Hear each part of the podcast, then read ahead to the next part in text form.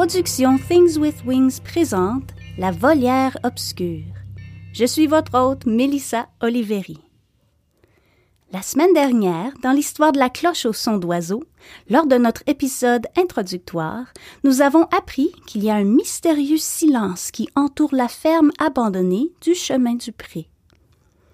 Cette semaine, nous lisons le chapitre 1, La maison champêtre, où Magpie et sa mère emménagent dans une nouvelle demeure. Alors, trouvez-vous un endroit confortable, prenez une couverture, faites-vous une tasse de thé? Vous êtes prêts? Allons-y. Ouf, je pense que c'est la dernière, dit Madame Phaeton en posant une grande boîte sur la table de la salle à manger. Bravo, dit Magpie, ses yeux bleus scintillants et un sourire fier et excité sur son visage. Le vrai nom de Magpie, c'est Magali Phaeton. D'aussi loin qu'elle se souvienne, personne ne l'a jamais appelée par son vrai nom. Enfant, elle était attirée par les choses brillantes, tout comme la pie, et c'est son père qui lui a donné le surnom. Magpie ne se souvient pas de son père. Il est parti quand elle était qu'un bébé, donc elle a toujours vécu avec sa mère.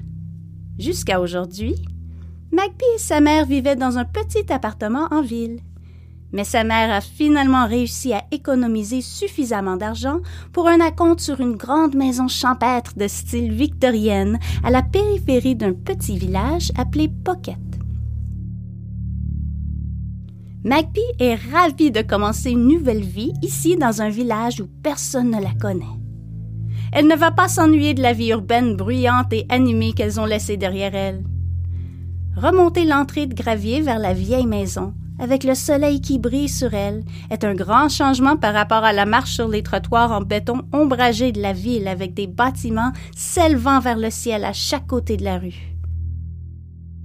Elle ne s'ennuiera pas non plus des sons des sirènes, des klaxons de voitures, des gens qui crient, l'odeur de l'échappement des voitures et de tas de nourriture pourrie le jour des ordures. Et elle a très hâte de pouvoir voir le ciel nocturne sans toute la pollution lumineuse. Leur petit appartement en ville avait un petit balcon d'où elle pouvait, en quelque sorte, attraper une poignée d'étoiles si elle s'accrochait à la balustrade et s'étirait aussi loin qu'elle le pouvait. L'espace extérieur n'était tout simplement pas un luxe qu'elle pouvait se permettre en ville. Leur nouvelle maison, en revanche, est entourée de vastes champs. La victorienne ressemble à une maison de poupée à l'ancienne, avec un porche enveloppant le devant de la maison, un toit pointu, un revêtement brun rougeâtre et des volets blancs aux fenêtres. Elle se trouve loin de la route au bout d'une longue allée bordée d'arbres. De grands buissons de lilas en fleurs s'étendent jusqu'aux fenêtres du deuxième étage qui sont tout ornées de jardinières qui ne demandent qu'à être remplies. Des tulipes et des jonquilles poussent le long du bas du porche, et des champs verdoyants rayonnent tout autour. Derrière la maison, un petit cabanon est recouvert de lierre et de rosiers sauvages dont le doux parfum flotte dans toute la cour. Magpie aime la ferme. Elle a l'impression que la maison est remplie d'histoire et de l'énergie des familles qui ont vécu avant la sienne.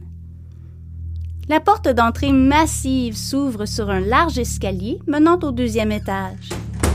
De larges planches de bois sombre composent les planchers de la maison. L'éclat du vernis est encore visible le long des murs à certains endroits, mais pour la plupart, une patine inégale s'est formée dans les endroits où d'innombrables pas ont foulé. À droite de l'entrée, une grande ouverture avec des portes escamotables mène à une salle à manger qui dispose d'un grand meuble intégré avec des gravures ornées dans son bois riche et sombre. Derrière la salle à manger se trouve la cuisine, où une lumière vive filtre à travers des rideaux en dentelle, et un grand évier en porcelaine divise les énormes comptoirs en bois qui tapissent le mur du fond.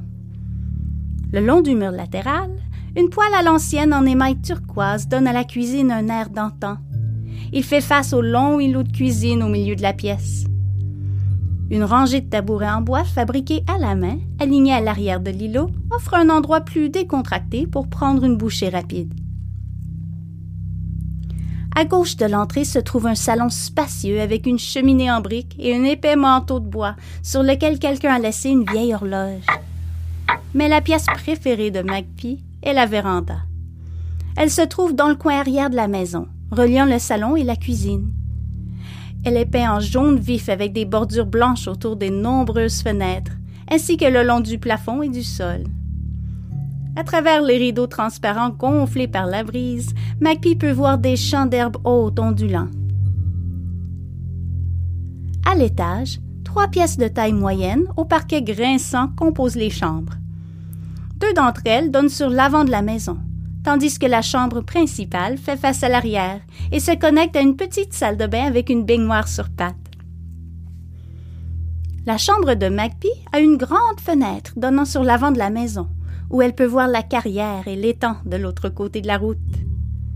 Les planchers inégaux sont décolorés et rayés par des années de déplacement de meubles. Mais Magpie est absolument charmée par le sens d'histoire. Ce qu'elle préfère le plus dans sa chambre, c'est le placard.